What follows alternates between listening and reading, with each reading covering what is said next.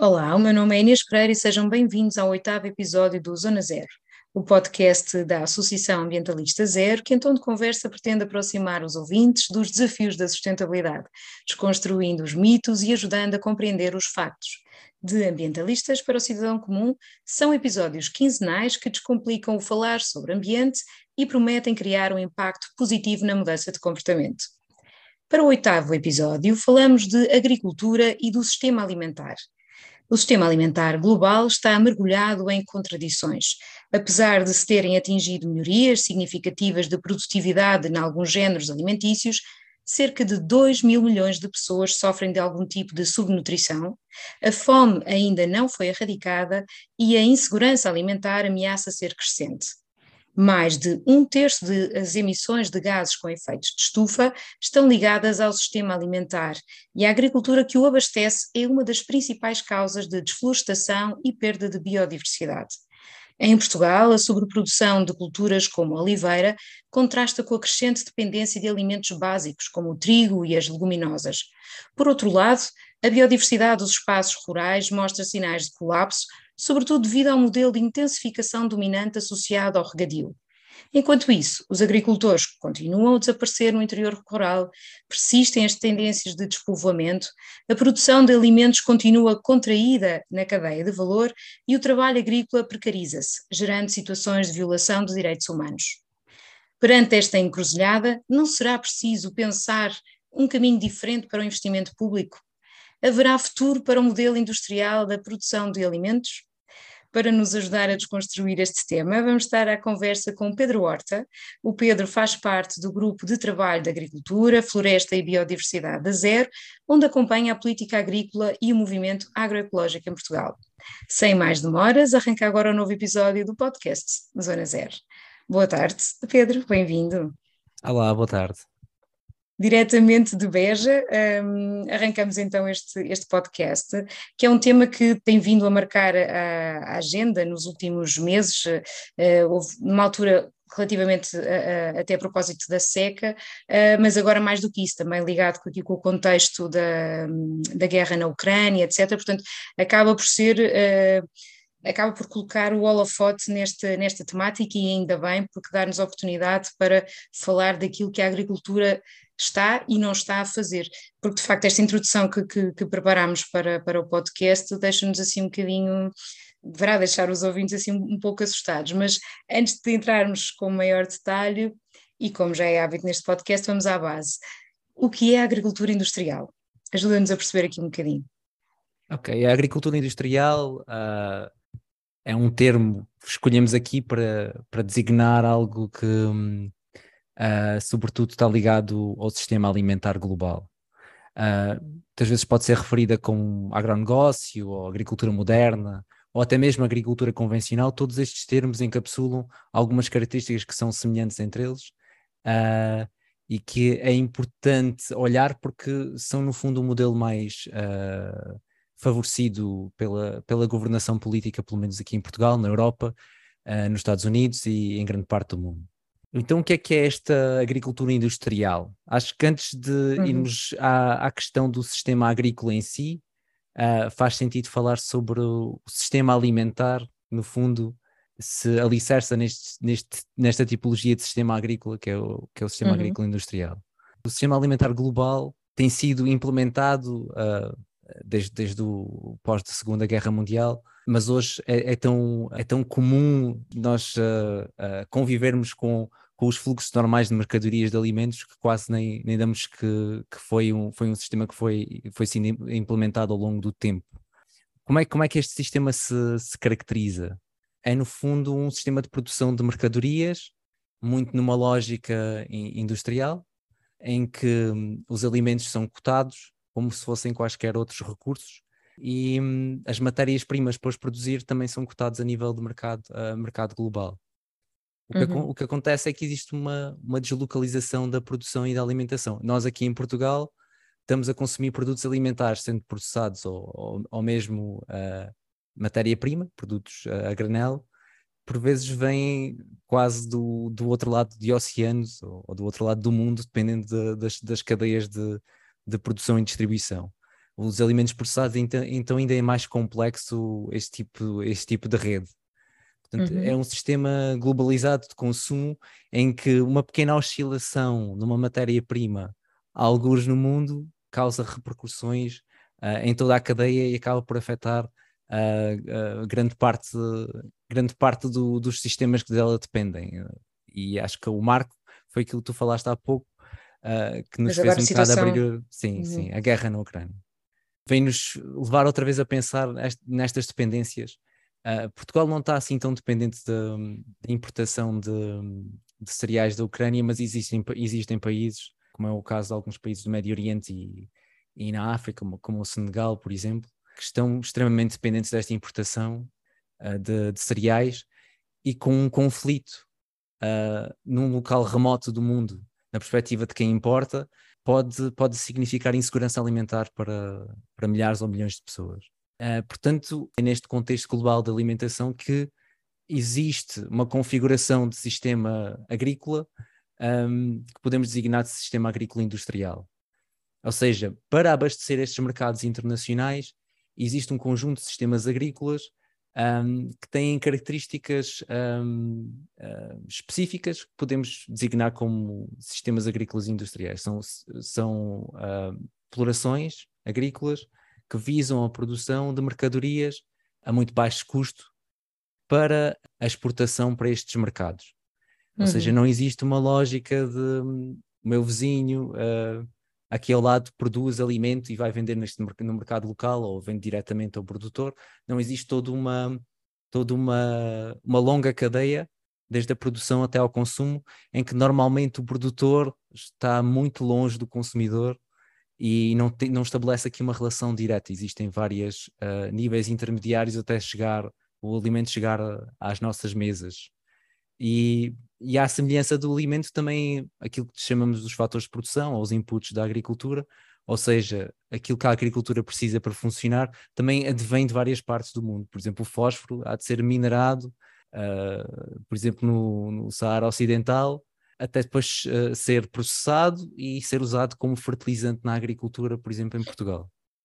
E já, já agora eh, aproveito a perguntar, para, para Portugal, eh, ao nível de, dos inputs que estás a referir, importamos a, a grande maioria, somos dependentes desse tipo de, de, de, importação ou ainda conseguimos ser mais ou menos uh, uh, produtores desses elementos que precisamos, desses inputs? Nós, em termos de inputs, importamos praticamente quase tudo. Hum, okay. Coloca-nos numa posição um bocadinho deix... delicada. É, muito, muito vulnerável. Deix, deixámos, uhum. de, deixámos de usar tanto os uh, adubos orgânicos uh, e, e o estrume, por exemplo, na, uhum. nos nossos sistemas agrícolas, quando os dissociamos, ou seja, isto também é uma característica dos sistemas agrícolas industriais, que é a especialização. Quando dissociamos, por exemplo, a produção vegetal da produção animal, criamos aqui uma, uma perda de fluxo de nutrientes. Uh, quando temos um sistema misto, há aqui uma circularidade destes nutrientes uhum. dentro do próprio sistema. Quando que, especializamos... que, é, que, é, que é benéfica, não é? Que é benéfica não só para o sistema em si, mas para o próprio funcionamento de, toda esta lógica não? Que, estávamos a, que estávamos há pouco a falar. É, é, realmente é mais resiliente e há mais autonomia no uhum. agricultor em si. Quando existe uhum. uma especialização, o papel do agricultor deixa de ser um papel uh, de gestão de um sistema passa a ser mais um papel de operador de um sistema. Portanto, hum. um sistema agrícola industrial uh, assemelha-se, se calhar, a uma fábrica ou uma unidade okay. de produção. E ele passa até... a, a, operador, não é? é pa, pa, sim, passa a ser um operador que uh, adquire, adquire os inputs, aplica os inputs nas operações necessárias a, a, produzir depois o produto que há de sair e também, como qualquer unidade industrial, tem os seus resíduos. Uh, portanto, é um sistema linear uh, em que uhum. se põe, põe qualquer coisa, sai qualquer coisa, mas não há aqui uma. Naturalmente não há uma circularidade, a não ser que haja intervenções maiores, mas normalmente há uma tendência aqui de, de especialização que leva a esta dissociação entre, entre alguns elementos que poderiam fazer parte do mesmo ciclo. Depois causamos problemas uh, a montante e a jusante, ou em paralelo, por exemplo, com o caso da intensificação pecuária, ao separarmos a pecuária da produção vegetal, os efluentes, ou seja, os estrumes, um, uhum. deixam de ser aplicados na produção vegetal diretamente, passam a ser um resíduo que tem que ser gerido, ou tem que ser tratado, ou tem que ser transformado, ou transportado. Uh, ou seja, é necessário muito mais energia para depois uh, gerir isso, e quando uhum. não é, causa situações de poluição, como, como, como vemos em várias áreas do país em que há uma grande concentração de pecuárias intensivas e há a contaminação das águas, por exemplo. e depois do outro lado temos a produção de vegetal que não tendo esta incorporação uh, de, de estrumes ou, ou, ou, de outros uh, uh, compostos orgânicos que possam melhorar a fertilidade dos solos, vê-se dependente de, do input de fertilizantes minerais, um, através de fertirrega ou outras aplicações, e, e mesmo pela, pela questão de, de especializar, de usar normalmente só uma espécie e só uma variedade da espécie muitas uhum. vezes, uh, homogeneizamos um bocadinho que é a paisagem agrícola e, e criamos todo um outro conjunto de distúrbios uh, que leva a que, por exemplo, não exista uma, uma regulação natural do, do que são os inimigos da cultura e, e, nos obriga a ter mais um input que serão, que serão os pesticidas. Pois, realmente, de facto, já estás aqui a antever alguns, alguns dos pontos que, em bom rigor, são as consequências deste, deste modelo que estavas a ajudar-nos aqui a caracterizar.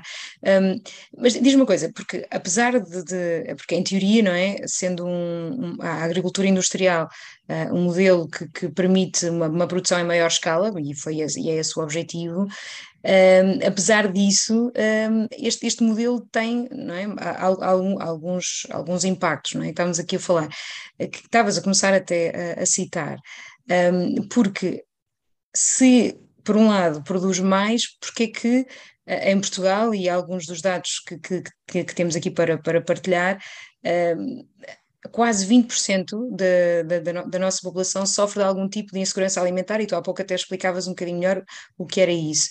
Um, temos ainda aqui elevados valores no que diz respeito a desperdício alimentar. Um, isto é, é, é, um bocadinho, acaba por ser um modelo que gera alguma contradição naquilo que é o resultado esperado, certo? É, é, há, há, algumas contradições internas que são, são características do próprio, do próprio sistema, não é? Um, o foco, o foco na, no aumento da produção é, é uma das grandes bandeiras do, dos promotores de, deste sistema, que ainda, ainda hoje se usam os mesmos chavões que se calhar nos anos 70, uh, ah, da questão de alimentar o mundo. Um, uhum. a minha primeira observação é que alimentar alguém não é só uma questão de quantidade de comida, é uma questão também de qualidade de comida e densidade nutricional.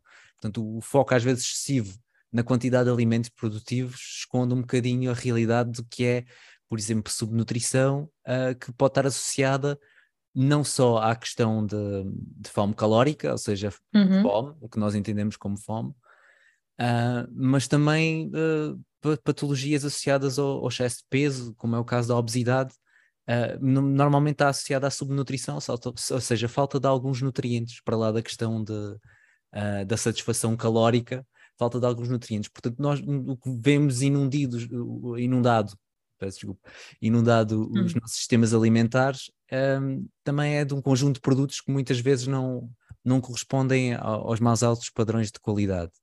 E, e também para, para haver uma, uh, digamos, uma, uma segurança alimentar, uh, não basta só que haja alimento disponível e de boa qualidade, é necessário que haja também uma, uma vivência cultural da alimentação que muitas vezes é um bocado descurada.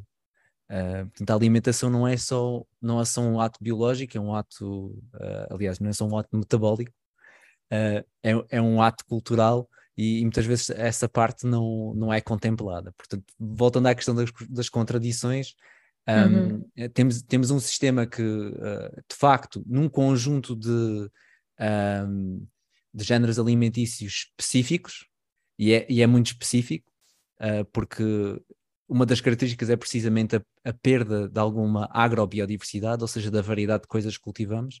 Tendemos a afunilar porque há uma optimização para aquele tipo de culturas.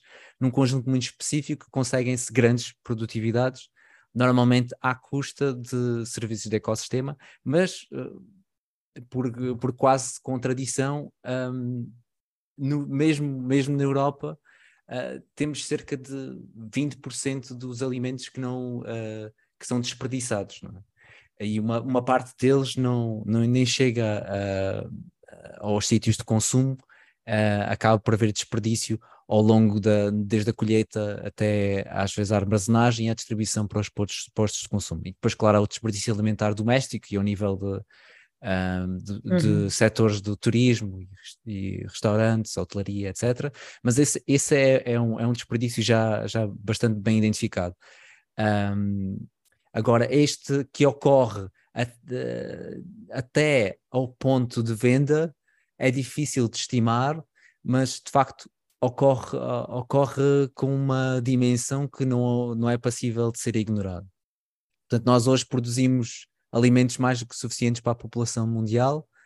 No entanto, continuamos a ter, a ter problemas de insegurança alimentar e, e de fome, que muitas vezes não se prendem pela quantidade de alimentos que há, mas uhum. o acesso a estes.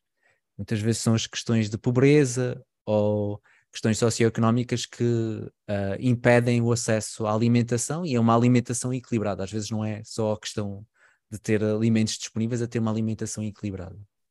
Sem dúvida. E agora, eh, aproveitando, ainda fazendo um bocadinho ponto com o ponto anterior, eh, estavas a falar-nos, a entrar aqui um bocadinho nos, naquilo que são uh, os impactos deste, deste tipo de, de, de, agricultura e porque é que este tipo de agricultura gera, gera esses impactos, e um deles, que, é, que eu acho que é das, das coisas, dos, se tivéssemos que associar já aqui a algum mito, um, porque uh, uh, boa parte, não é? 60%, uh, corrijo-me se estiver enganada, mas 60% da produção nacional de, de cereais, à exceção do arroz, é destinada à alimentação animal. Portanto, às vezes aqui, até eh, quando se aborda numa alimentação uh, do estilo mediterrâneo, mais, mais equilibrada, com menos consumo de carne, etc., e depois se começa a falar da, da, da produção de, de, de, cereais, muitas vezes há esta a, a ideia que uh, uh, se, se, se, se, houvesse uma, uma transição para uma alimentação vegetariana, por exemplo, ou com maior presença de, de, de leguminosas e outros, que seria que teria uma, uma maior pegada, não é? Mas em bom rigor o que nós o que, que, que estamos a falar um, é que a, a, maioria da produção de cereais vai para a alimentação uh, animal e isso traz, traz consequências do ponto de vista um, do clima, não é? Como há pouco também falavas. Um, que outros impactos uh, é que estão associados a esta agricultura industrial e só para fecharmos esta, esta introdução? Ah, podemos falar uh, sobre a questão da, da biodiversidade.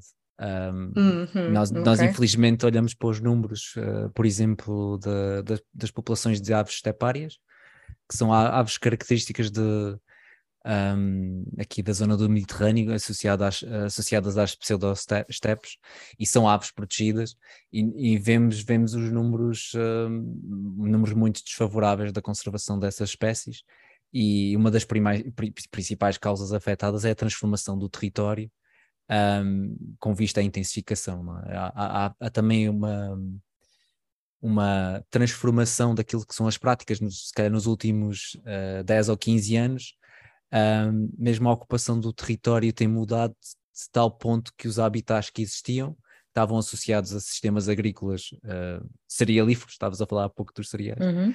um, e agora estão a ser um bocado convertidos ou abandonados em, alguns, em algumas circunstâncias, infelizmente, porque não existem recursos suficientes, mas onde os, onde os recursos públicos foram mais investidos, há, há uma transformação territorial que leva ao abandono dos sistemas cerealíferos uh, um, para a implementação de culturas permanentes, o que faz uma perda de habitat uh, dessas espécies em particular, mas se olharmos para a paisagem percebemos que é uma perda de habitat em geral de várias, várias espécies e pressões, e pressões sobre a biodiversidade, porque existe basicamente uma homogeneização da paisagem, ou seja, menos diversidade da paisagem, menos habitats disponíveis, uh, o que significa perda de biodiversidade. E isso, isso um, é, é, algo transversal uh, junto das zonas onde há mais investimento público e onde onde se vê uma intensificação agrícola um, deste género, neste, nestes moldes, nestes contornos e neste modelo, modelo industrial. E uhum. em paradoxo nas, uh, também acontece um pouco desta pressão nas zonas negligenciadas do investimento público, uh, porque não existem condições às vezes de, de manter os sistemas agrícolas que uh, no fundo também são habitat para muitas dessas espécies. Temos aqui uma, uma, uma, dupla, uma dupla contradição que é a intensificação por um lado, o abandono do outro, que um bocado retrata, retrata um bocadinho a situação do nosso país e, e, e um bocadinho o que é. Tem, sim, é, isso tem reflexo sobre, sobre a paisagem. E, e agora estavas a falar sobre, sobre a paisagem, que zonas é que destacas aqui é, é, no nosso país? Que tem eu... esta maior, este maior contraste um, visível. Eu, se calhar, para puxar um bocadinho a brasa à minha vivência, uh, destacava, destacava, o Alentejo, uh, uhum. sobretudo o Baixo Alentejo, porque tem sido alvo de uma, de uma transformação uh, a uma grande escala, desde a, desde a implementação do, do, desde o fecho das comportas de Alqueva e a implementação do empreendimento FIIs múltiplos de Alqueva, uh, que de facto há uma transformação territorial a uma grande escala, um, para lá daquilo que são os contornos do, dos perímetros de rega até, mas um pouco por todas as zonas mais rurais em que em que se sente uma, uma nova vaga de intensificação ligada a sistemas eh, irrigados, um, se está a sentir uma, uma, transformação do território, e muitas vezes em, em zonas protegidas. Uhum. É, é, o caso de algumas zonas protegidas perto de, de, de Porto Alegre. Um, e isso é, é um bocado contraditório observar os sítios onde há maior investimento público, é, é, precisamente associado a isso, há uma maior pressão sobre aquilo que são, aquilo que é uma das responsabilidades do, do investimento público, que é, que é preservar os nossos recursos naturais, nomeadamente a biodiversidade e que não fica assegurado com, com, com isto. Um, e há pouco, uh, na nossa introdução, falámos numa outra perspectiva, não é? Porque, de facto, este, há, há, há, as consequências, e mais que as consequências, as variáveis que, estão, que tocam na, na agricultura industrial, um, já falámos naquilo que, que era a, a, como consequências das própria, da própria produção, estávamos a falar do, do, do, dos impactos uh, a nível de saúde, falavas agora na biodiversidade, mas há, há aqui um outro lado bastante, bastante bastante importante e crítico, não é? E que e, o pior, mais do que isso, também vai piorar nos próximos anos, que é, e em termos sociais, porque um, ehm, este modelo também tem muito impacto na nossa, naquilo que é a vivência, não é? Uh, do, do, do, dos agricultores e desta geração que tendencialmente irá deixar de, de estar tão, tão presente na, na, na agricultura. Portanto, pergunto-te em termos sociais qual é que é o impacto deste modelo? Há vários impactos. Uh, uhum. há, há, um impacto em que há, há uma direta responsabilidade de, das nossas políticas públicas que, que têm, têm a ver com a, a capacidade de, da profissão de agricultor ter, ter viabilidade e ter dignidade e, uhum. e contrariar aquilo que é o envelhecimento dos agricultores, que já é uma coisa que é apontada há várias décadas, e aquilo que Qual é... é que é a idade média? Desculpa interromper, só para, para darmos está, aqui contexto. Está acima dos 60 anos, penso que em, no recenseamento agrícola de 2019 apontava-se que em média o agricultor ou agricultora teria, teria 65 anos. Portanto, é, 65. Há, um grande, há aqui um, um, um, grande, um grande envelhecimento de, de, desta, desta profissão. Um, há aqui uma responsabilidade de facto de onde há investimento público e seja direcionado para os, para os problemas que são os problemas mais estruturais, esta uhum. questão do envelhecimento, um, que tem também muito a ver com o investimento de, da população do interior e com o despovoamento. Portanto, isto são problemas já identificados há décadas que continuam a não ser contrariados e o, e o maior investimento que se tem, que se tem visto no, nos últimos anos para, para um, um, modelo de intensificação agrícola uh, não tem de facto um, posto no centro esta problemática. Uh, o que vemos é de facto um aumento da rentabilidade das, das explorações, mas também há muito menos explorações, uh, se bem que a, queda já não é tão acentuada porque as estruturas tendem a estabilizar. Uh, mas, por exemplo, só para, só para teres uma ideia, um, cerca de 5% das explorações agrícolas em Portugal tem mais de um terço de, de toda a superfície agrícola do país. Portanto, é, é uma grande concentração de, daquilo que é o recurso terra. Uh, e em contraste, uh, nas zonas de minifúndio, onde existe de facto Uhum. menos investimento, temos um grande investimento e, e temos um abandono da atividade. Uh, portanto, é este, isto é um paradoxo muito grande. Por outro lado, um, em termos de trabalho, em termos de emprego, no setor agrícola, uh, a mão de obra familiar continua a ser o, o, maior, o maior contributo em termos de mão de obra para a agricultura, mas tendencialmente está a haver maior contratação de mão de obra externa, mas infelizmente o que nós vemos é, é mediante um modelo que uh, muitas vezes roça naquilo que se designa como nova, nova escravatura, uh, devido aos uhum. baixos salários ou à precarização uh, acentuada do, do trabalho e muitas vezes as condições de habitabilidade muito, muito pouco dignas. E, e, com isso estás-te a referir àqueles, aos, aos casos bastante mediáticos, não é? Das, das estufas de Odmira, não é? Uh, mas também um, de algum olival no, no interior do, do Alentejo, certo? Sim, é, dentro desse tipo uhum. de contextos, mas é claro que este tipo de mão, mão de obra é utilizado em todo o país, nas zonas rurais. Um, uhum. Claro que mediatizou-se um pouco mais uh, estes casos mais extremos porque se tornaram visíveis, nomeadamente na altura uhum. de, do confinamento. Um, portanto, esse é um pouco o retrato de, de, algumas das consequências sociais ou a ausência de consequências sociais do, do contínuo investimento no, numa mentalidade de um, de um só modelo dominante, porque e, na minha perspectiva. Claro, claro. Há que, ter, há que ter, há lugar para vários tipos de sistemas agrícolas. Agora temos é que ter responsabilidade no investimento público para assegurar que se investe onde é realmente necessário e onde, onde há maior retorno uh, social uh, e, e, ambiental, diria também, uh, sobre o investimento. Falar pois é, por falar em retorno, perguntava porque tem sido esse modelo a predominar não é por ser mais rentável? Isso é, é. uma pergunta com, é, uma pergunta com, com, com, rasteira, não é? Mas... É, é, uma, é uma pergunta difícil porque nós estamos um bocadinho a criar um retrato do, de um modelo, mas existe heterogeneidade nesse modelo, portanto não é Uh, não conseguimos descrever todos os sistemas que se encaixam neste modelo, nem conseguimos encaixar todos aqueles sistemas que de alguma forma, de alguma forma se identificam com esta forma de, de produzir dentro deste, deste, desta definição que estamos a fazer. Portanto, é, é algo complexo. Mas um, antes de fazer aferições de rentabilidade, temos também perceber que a, a, rentabilização de uma determinada atividade tem muito a ver com uh, questões estruturais que uhum. estão muitas vezes ligadas àquilo que é o investimento público, quer seja direto ou indireto, ou seja, quer seja através de apoios diretamente alocados a uma determinada atividade ou apoios a infraestruturas, a matéria-prima, um, a inputs que beneficiam uh, desproporcionalmente uma determinada atividade em detrimento de outras.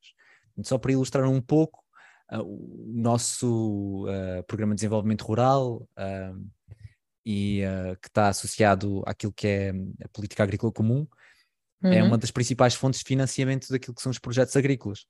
Uh, e se nós, se nós olharmos um pouco para a configuração dos apoios, percebemos um, a desigualdade que é um, a estruturação deste tipo de programas. E, uh, e são valores muito, muito elevados. Uh, penso no próximo quadro comunitário de apoio, que começará em 2023, vamos ter cerca de 6 mil milhões de, de euros uh, uh, para, para investir na agricultura em, em, vários, em vários pilares, é? que depois são, são determinados por regulamento. Agora, esse plano estratégico ainda está a ser debatido, mas uh, tudo indica que estará a ser finalizado. Mas são, são valores muito, muito avultados. Mas do quadro anterior, nós verificamos que cerca de 80% destes apoios acabam por cair em, em cerca de 20% dos beneficiários, que são precisamente aqueles que tendencialmente detêm a maior área de, de exploração e que uh, têm mais capacidade de fazer investimentos por si próprios. Portanto, acaba por ser uma alocação dos recursos precisa, precisamente a quem uhum. precisa menos. E agora pergunto-te, e os outros 80%? Que, que acredito que sejam uh, é? de, de, estruturas mais, mais, mais pequenas, estruturas familiares que falavas há pouco, como é que ficam os 80%?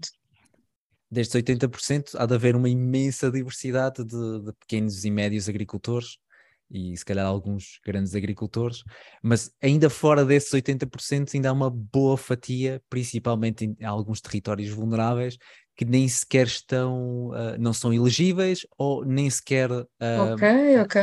se candidataram Ficam fora, exato, ou seja, portanto, deste universo que estávamos aqui a falar, destes 100%, porque às vezes estamos aqui dos 20, dos 80, portanto estávamos a falar de, de, um, de um potencial de 100% de agricultores que nem cobra a totalidade de agricultores em Portugal, 20% um, ehm, que são os que beneficiam deste, deste, destes programas são os maior, de maior uh, proporção, não é? Uh, os 80 que estávamos aqui a falar nem sequer abarcam a totalidade dos, dos, dos, dos pequenos agricultores, provavelmente são os tais que não, se, não ficam elegíveis. Portanto, é um sistema altamente, parece-me altamente hum, injusto, no sentido de ser muito pouco igualitário, não? Sim, é um, é um dos problemas diagnosticados uh, que supostamente o próximo quadro de apoio tentará mitigar um pouco através de apoios redistributivos e apoios específicos um, à pequena agricultura e à agricultura familiar, por exemplo. Uh, mas de facto a configuração geral destes apoios não está feita para um, a, a, grande diversidade de agriculturas em Portugal, essa é uma, e, uhum. está mais direcionada para, para uma agricultura do tipo agronegócio, agricultura industrial. E, e, de base fundiária, ou seja, grandes, grandes áreas, que normalmente vão para a parte, dependendo dos recursos, onde é possível intensificar. Uh, quem tem mais área tem muito mais facilidade em fazer e ter rentabilidade da atividade, e depois tem a benesse de ser muito mais fácil ter acesso a, a financiamento uh, através dos bancos diretamente, mas também uhum. financiamento público. Uh, e este, outro tipo de incentivos, não é? é? e mesmo a questão da burocracia, de submeter uma candidatura, uhum. uh, usar as plataformas uh, para, para, fazer, para cumprir com a condicionalidade de acesso a estes apoios, muitas vezes são estorvos a grande parte de, de que, dos agricultores que têm uh, produções mais pequenas e às vezes têm, uh, têm mais dificuldade em fazê-lo uh, devido a alguma iliteracia em termos digitais. Claro. Um, e isso não está pensado nos quadros dos apoios. Temos aqui um, um pensamento político muito desigual. Um bocado reflete também a forma como estes programas são, são definidos e, e quem é que tem voz na definição destes programas. Eh, Pedro, há pouco falavas dos, destes apoios indiretos. Que tipo de apoios indiretos é que, tam, é que te estás a referir? Bom, os apoios indiretos são aqueles que normalmente estão um bocadinho mais escondidos, não é? No, uh, não se trata de subsídios diretos ou uh, subvenções a, a, projetos submetidos.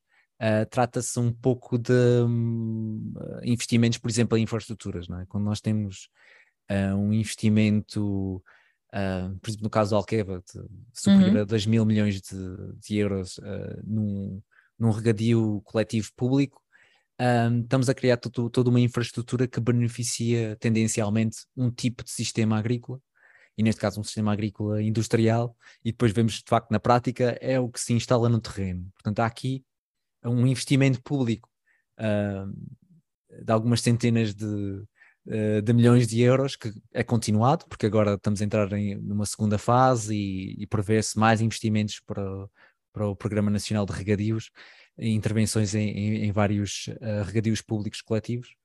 Isto tem, temos a ver aqui uma espécie de subsidiação indireta através destas infraestruturas e da manutenção e gestão destas infraestruturas.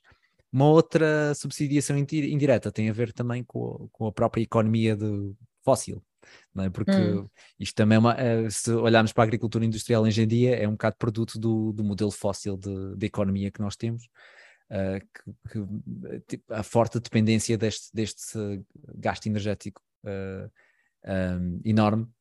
Um, portanto, a subsidiação a vários níveis, desde a extração à refinaria, um, há, há, depois a diminuição, por exemplo, do, da carga, carga de impostos para o, para o combustível verde, que é que é, que é, usado, que é usado na agricultura. Isso também uhum. é uma uhum. forma de subsidiação, uh, se calhar aí não tão direta, um bocadinho mais direta, mas no caso da refinaria da extração, é uma forma de subsidiação indireta. Uh, a questão, por exemplo, de, do preço da água. Uh, como, okay. como, nós sabemos, o consumo da água doméstica é muito mais caro, por várias ordens de magnitude, em relação àquilo que é o preço da água para consumo agrícola. E muitas vezes nem um nem outro refletem o custo real e, e a agricultura uh, acaba por ser beneficiária uh, de uma grande subsidiação por aí, indireta, uh, do que é o custo, custo real da água, do distanciamento daquilo que é o custo real da água, o que acaba por incentivar um bocadinho também à escala e ao uso. Portanto, se tu tens uhum. algo que é subsidiado, tu retiras mais benefício desse subsídio se usares mais.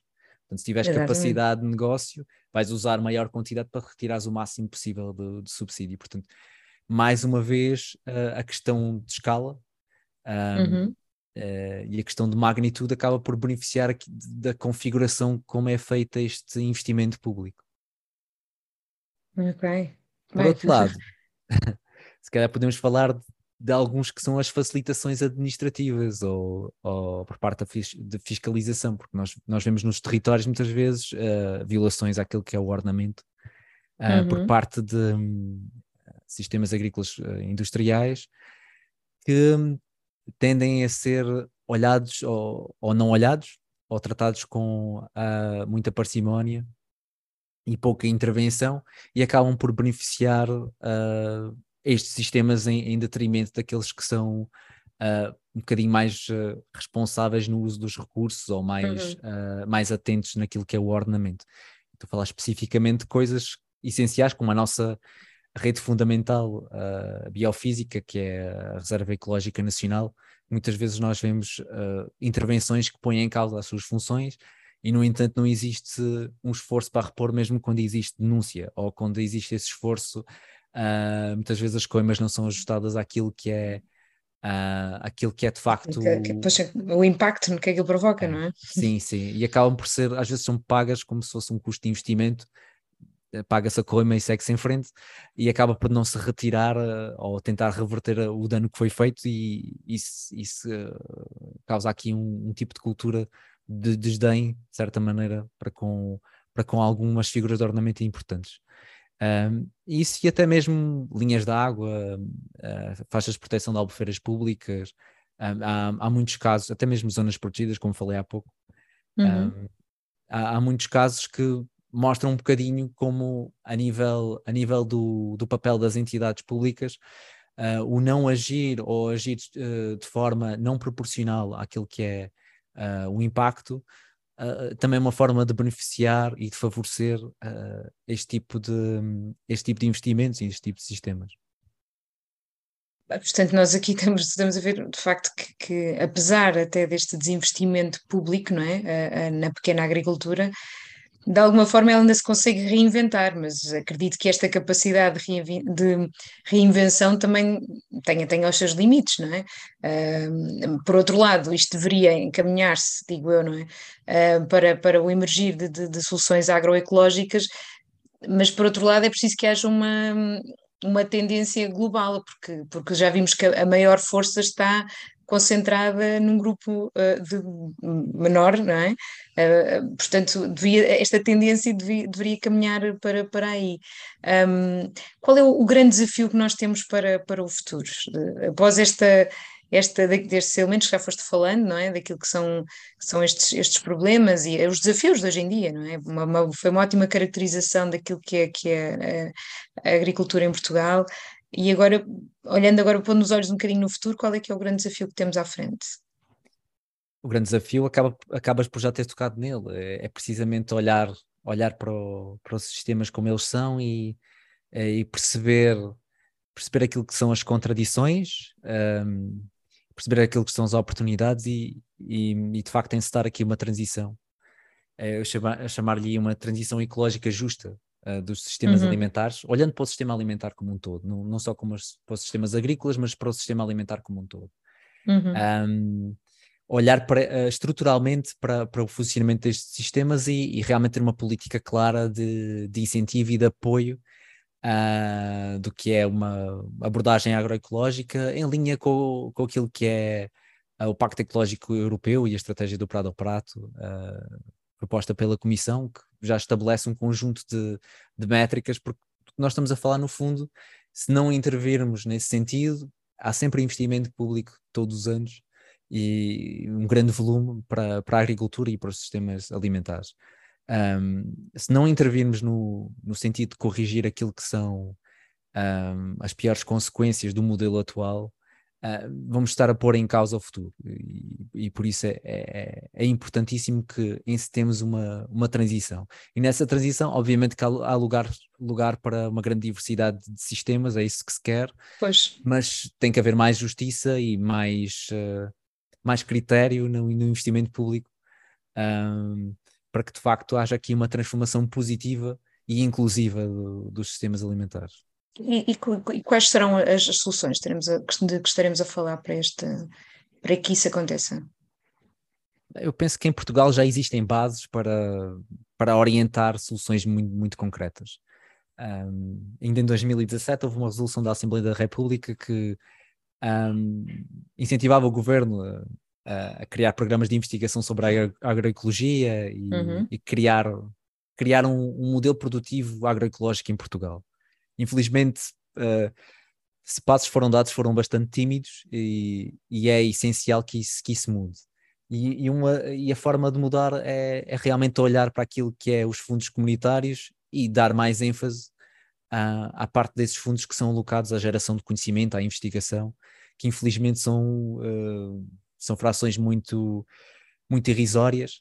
Um, e também naquilo que é o investimento na, naquilo que é a rede de extensão rural, uh, que, pode dar de facto apoio aos agricultores e agricultoras do país, porque sem essa rede de extensão rural é, é um bocado abandonar a maior parte dos agricultores à sua sorte uh, e não ter todo um sistema de disseminação de conhecimento e, e de, de, investigação que, que, que, pode, pode acontecer no território. Mas eu dizia que em Portugal já existem passos importantes a, a, nesse sentido, um, a nível da organização cívica, eh, está-se a consolidar um movimento agroecológico em Portugal.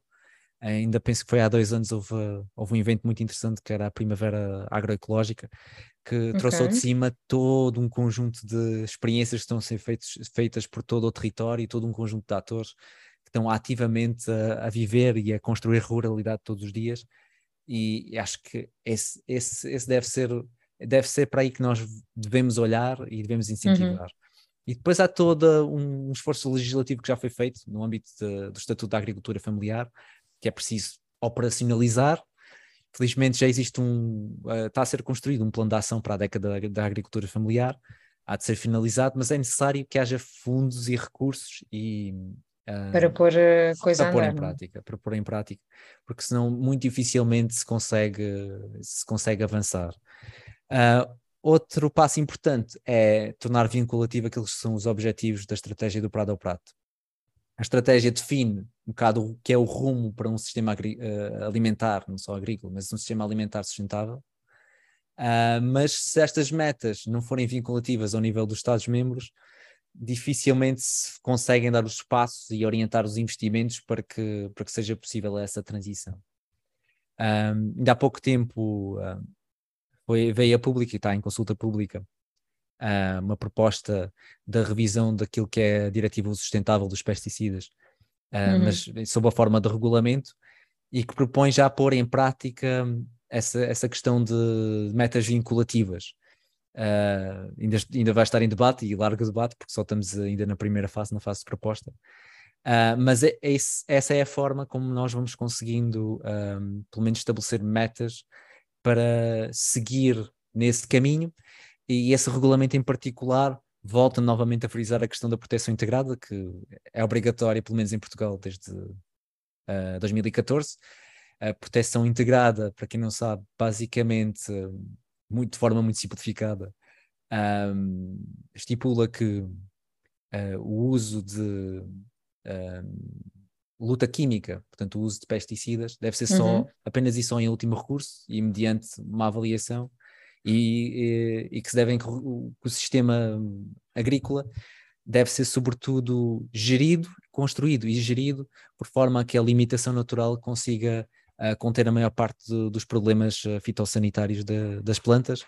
Uh, mas infelizmente em Portugal e também em muitos outros essa países. Essa não é a prática.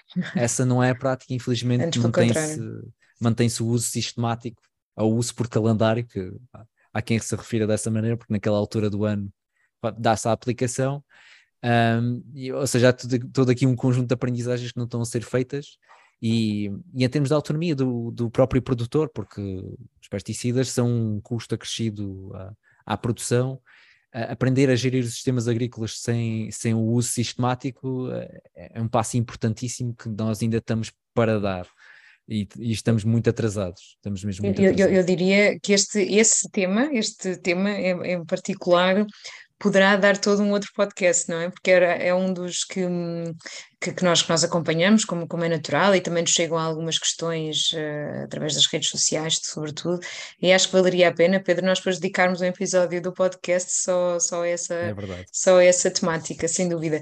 Ora, e porque já que estamos a chegar mesmo quase ao final do, do episódio de hoje, um, eh, queria aproveitar para te perguntar, e se pudesse explicar de uma forma assim relativamente breve, qual é que é o trabalho e a posição da zero uh, nesta, nesta área, também para que, que, que, os, que, que, os ouvintes também possam perceber um bocadinho qual é que é o trabalho de bastidor que está aqui a ser feito pela, pela Zero, uma ONG que neste caso de ambiente, que também acompanha esta temática. A Zero, como, como os nossos ouvintes já, já sabem, os nossos associados também, intervém em imensas áreas Uh, e acabamos por uh, interceptar essas áreas muitas vezes. É? Quando nós falamos de economia do bem-estar, por exemplo, a Susana fala mais sobre essa temática. Uhum. Um, uh, um novo sistema, um sistema alimentar tem que, tem que se enquadrar nesse, nessa mesma visão integral do que é do que é que é uma sociedade e uma economia de bem-estar. Um, portanto, a ZER acaba por intervir em vários campos e interse interseccionalizar estes, estes campos para tentar ter uma visão de conjunto, mas no caso do sistema alimentar não é diferente, não é? É, é claro. é, ter uma visão integral sobre, sobre o sistema alimentar, no sentido de que seja realmente sustentável e, e que esse termo não seja esvaziado completamente, como muitas vezes é. Portanto, uhum. o que uhum. nós fazemos é acompanhar muito de perto a política nacional uh, e uh, gerar escrutínio, pressão, uh, provocar transparência um, até nas, nas, formas de gestão dos, dos vários recursos dentro do, do, que é a produção alimentar, uh, mesmo ao nível daquilo que é a importação de, de mercadorias, por exemplo, a, uh, como, como acompanhamos também a legislação europeia, uh, uhum. acabamos por, por intervir também nessa área, como, como, como há uma proposta de regulamento anti-desflorestação, porque esse é, esse é outro aspecto da, do sistema alimentar global e também é um e que iremos de, fazer de em breve, exatamente, iremos muito em breve fazer um, um episódio sobre isso, que é, é, de facto uma temática, um, como dizes, está agora o, o, regulamento para, para a ser tratado a nível europeu e, e, tem, e temos vindo a fazer algumas campanhas nas redes sociais sobre isso e de facto é, é crítico, para dizer pouco. Portanto, nós, nós acompanhamos as políticas, uh, emitimos pareceres dos vários projetos de, e dos vários planos. Um, a, a nível local, em alguns territórios, acompanhamos o que é a transformação uh, dos espaços rurais e, e, fazemos denúncias específicas e damos, damos algum apoio a alguns movimentos locais que, um, que zelam um bocadinho pelo território. Um, Uh, e o nosso, nosso objetivo, no fundo, é criar, criar transparência e, e criar a abrangência e inclusividade no debate do que aquilo, daquilo que é o desenvolvimento rural e, e a criação dos sistemas alimentares. Em termos concretos, temos, temos, temos alguns projetos que se encaixam nisso, nomeadamente o projeto Medwater, acho que a Sara, Sara já falou um pouco sobre isso. É focado na questão da água, mas uh, o, maior, o maior usufrutuário da água no, no, no país é a agricultura, em alguns territórios bem mais do que outros. Ainda há pouco tive, tive na apresentação de, uh, dos planos de gestão de, de, da região hidrográfica uh, para o Sadimira e para o Guadiana e os valores são muito, são muito elevados de consumo de água para a agricultura, 75% para um, 90%, 90 para outro. Portanto, a agricultura e a água. É um grande, é, é um grande consumidor. É, é, o, é o maior consumidor. Agricultura e água estão sempre par a par e a forma como a política da água afeta diretamente a agricultura em, em todos os sentidos. Em termos de sensibilização e educação agroambiental, uh, temos o, o projeto Devolver à Terra, que é uma parceria com o Silvex uh, que traz um, a compostagem para, para o espaço escolar e para a comunidade escolar, uh, que é um projeto muito interessante onde onde a aprendizagem é mútua, nós aprendemos imenso com, com os professores e alunos que, que implementam esse, esses projetos no, no, terreno e, e tentamos também dar um pouco um, uma, uma, perspectiva de que uh, há algo a fazer no, no nosso local para, para contribuir para, para uma agricultura melhor, e nomeadamente uma agricultura circular é? com a compostagem. Um, ok. Eu vou, vou passar para as últimas três, três perguntas que, habituais do nosso do, do podcast, um, para as quais pedissem respostas uh, breves, para um, que nos possas ajudar a perceber aqui, uh, primeiro aqui uma perspectiva um bocadinho mais pessoal, uh, que nós costumamos perguntar e as respostas têm sido, têm sido interessantes porque ajuda um, a, aproximar um bocadinho aquilo que, que, que são alguns dos, do, dos, dos, colaboradores da Zero, dos nossos ouvintes. O que é que mais te surpreendeu uh, no, no, trabalho desta área até hoje, uh, na Zero? Pode ser um desafio ou alguma meta alcançada, tem alguma, alguma desilusão? O que é que tu destacarias aqui numa partilha mais pessoal tua?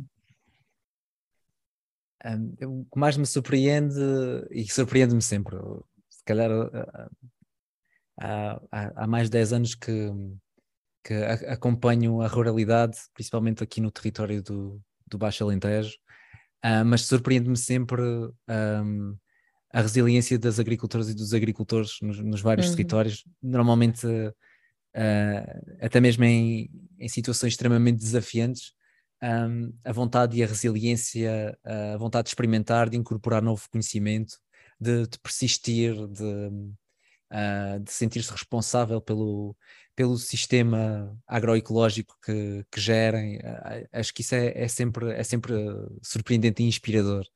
E isso é um pouco a, a, base do que é o movimento agroecológico em todo, em todo o lado e Portugal não é, não é exceção. É, é sobretudo são aquele conjunto de pessoas que há décadas uh, resistem em, em ter um papel mesmo de agricultor e não só de operador e uhum. experimentam ativamente no território, procuram ativamente conhecimento e que muitas vezes se veem isolados, mas uh, felizmente hoje mais do que nunca, com as facilidades de comunicação que temos, um, é mais fácil um, agregar e criar redes uh, com, entre estas experiências e estas pessoas que no fundo são, são inspiradoras e são, são o bastião do que é a alimentação no espaço rural. Sem dúvida. E agora numa perspectiva mais, uh, mais para, para o consumidor, não é? Neste caso, um, queres deixar alguma sugestão de, de, de, do que é que o consumidor, o cidadão, pode fazer em termos de, uma, de alguma prática um, de grande impacto, não é? Como nós chamamos grande impacto, zero esforço. O que é que o cidadão pode fazer uh, no que diz respeito a esta temática que, que tivemos a falar aqui ao longo do episódio de hoje? Há várias coisas que nós no dia a dia podemos fazer. Uh, alguns são, algumas coisas são um autêntico clichê, que é comer local é? e, e, sazonal, comer da época e comer o mais próximo possível uh, do, do sítio onde nós vivemos. Um, mas isso também é um convite a criar relação, criar relação com, com quem produz e também criar relação com os outros consumidores. Portanto, se houver a oportunidade de uh, amigos ou vizinhos uh, uh, se organizarem como grupos de consumidores que pensam ativamente sobre o que é que querem comer e, e a qualidade e a responsabilidade da, da, da própria produção uh, em termos de quais são, quais são os critérios de, de, gestão dos sistemas agrícolas que produzem os alimentos que consumimos, isso é uma mais-valia para a transformação do, do, do, do sistema alimentar de forma positiva, porque significa que existe aqui existe aqui consumidores que ativamente procuram produtos que correspondem eticamente a um, um conjunto de critérios. Um, e depois existem nos vários territórios e agora cada vez mais organizações de produtores e consumidores, como é o caso das, o caso das AMAPs, que são Associações para a Manutenção da Agricultura de Proximidade, ou CSAs, que são comunidades uhum. que apoiam a agricultura. Há vários tipos de, de estruturas nos vários territórios, até mesmo muitas vezes associados à agricultura urbana, que é, é um outro fenómeno muito interessante. Um, portanto, quanto, quanto maior uh, uh, envolvimento tivermos com este tipo de estruturas, mais estamos a contribuir para a construção ativa de um, de um sistema alimentar. Ótimas recomendações, iremos deixar assim, algumas delas também nas notas do podcast para facilitar a, a pesquisa. Pedro, um, para terminar, que recomendação é que gostarias de deixar para os ouvintes? Entre um livro, uma app, um filme ou então ou, ou qualquer outra coisa que queiras que, que possa servir de, de, inspiração para, para esta temática, para conhecer mais. Há, há imensos, imensos livros inspiradores e uh, filosóficos até sobre, sobre a agricultura e sobre a vivência a, vivência e a, e a, prosperidade em relação com a natureza. Mas acho que o mais importante é a experienciar e experimentar. Uh, portanto, o que eu desafiava os ouvintes uh, e os nossos associados é que um, experimentassem, por exemplo, fazer compostagem em casa, uh, quer seja no quintal ou mesmo não tendo quintal, é possível fazer vermi, vermicompostagem, bokashi, há uma data de soluções interessantes de, de compostagem. E depois semear, germinar qualquer coisa e, e, completar esse ciclo, devolver ao solo aquilo que consumimos. Portanto, é, é, um pequeno desafio que, para quem nunca fez, eu acho que é, é uma experiência vivencial e de, e de sentir aquilo que é a nossa ligação com os ciclos da vida. Acho que não podias ter feito, não podíamos ter melhor fecho de, de episódio um, do que essa mensagem que acabas de partilhar connosco. Olha, Pedro, muito, muito obrigada por teres participado no, no podcast. Acredito que este seja o primeiro episódio de alguns uh, relacionados com a agricultura, uh, que felizmente está a voltar a ganhar terreno e protagonismo, como, como falámos há pouco. Muito obrigada, espero que tenhas gostado também da experiência. Obrigado, eu. Muito obrigado. Um, e desse lado que nos ouve, esperamos também que tenha gostado do episódio 2, deixando o convite para partilhá-lo entre amigos, familiares, também nas redes sociais, um, e para garantir que houve o próximo episódio assim que sair, ative as notificações no aplicativo em que nos ouve. Se há algum tema que gostaria que abordássemos, envie-nos um e-mail para 0.0.ong ou uma mensagem pelas redes sociais. Até ao próximo episódio.